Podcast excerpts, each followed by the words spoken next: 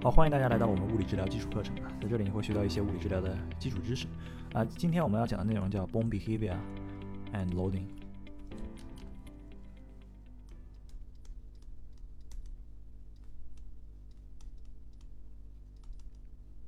好，我们这个主要讲的意思就是说，我们在骨头在不同的荷载模式下会出现哪些一个行为反应？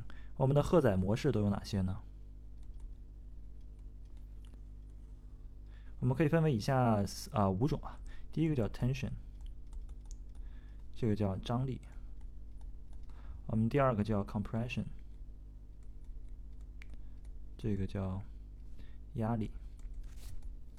我们第三个呢叫 bending，啊，这个叫弯曲力。我们第四个叫 sharing 或者 share，我们叫剪切力。第五个呢是 torsion，我们叫扭转力。好，我们一个一个讲。我们先讲张力啊，我们画一个图示意一下什么叫做张力。好，假如我们这就是我们的骨头啊，我们的张力其实就是从两侧来拉这个拉扯这个骨头啊。好，比较典型的一个损伤的话，就是我们的这个撕脱性的损伤啊。我们举个例子。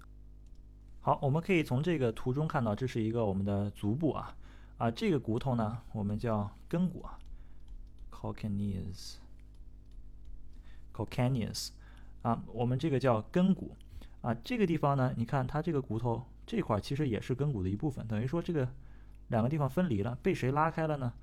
背这个地方有个韧带啊，那个有个肌腱叫 Achilles tendon，我们的跟腱，我们跟腱是一个非常强壮的一个跟腱啊，啊一个肌腱，它所附着它所连接的这块肌肉叫什么？我们的小腿三头肌又是个非常发达的强壮的一个呃肌肉，所以当我们这个呃骨骼变得脆弱的时候，或者说当我们的呃肌肉的这个力量大于我们骨骼。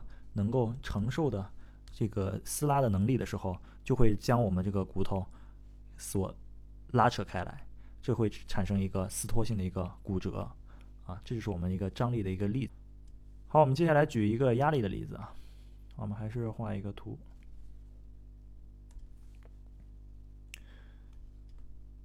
压力其实就是我们这个从两头去挤压这个骨头。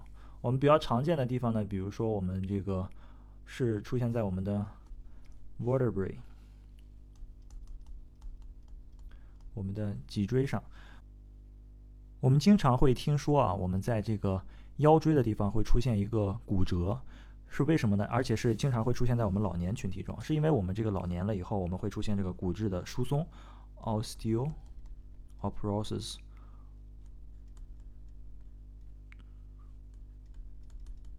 啊，会出现一个骨质疏松。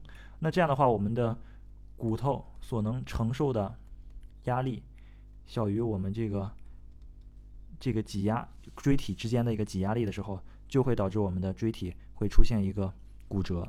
那么还有一种还有一种情形呢，我们用这个髋的地方来举个例子啊。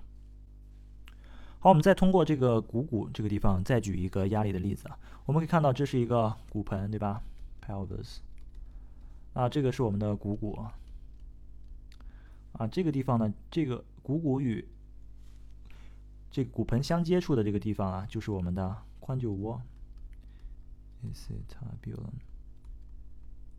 所以，当我们站立在我们正常站立的时候呢，我们的股骨头这个轮廓就会与我们的髋臼进行一个挤相互的一个挤压啊，这个挤压力是其实。有它的好处的，它的好处是提升了我们这个关节的稳定性，但是也会造成一些问题，比如说我们在呃体重突然增加而又缺乏运动的时候，我们的这个肌肉组织是没法呃承担我们相应的体重的时候，我们的这个呃。这个关节内的这个压力就会变大，呃，随之而来的影响就是影响到我们的股骨的表面的这些软骨可能会与我们髋臼里面的软骨进行一个磨损，啊，久而久之就可能会随着年龄的增长，就可能造成我们之前说过的，呃，骨性关节炎。啊，这就是我们常见的两种呃例。好，我们今天的课就先讲这里，我们就讲了两个例啊，我们会后期会把后面三种例再给大家分别讲出来啊，谢谢大家。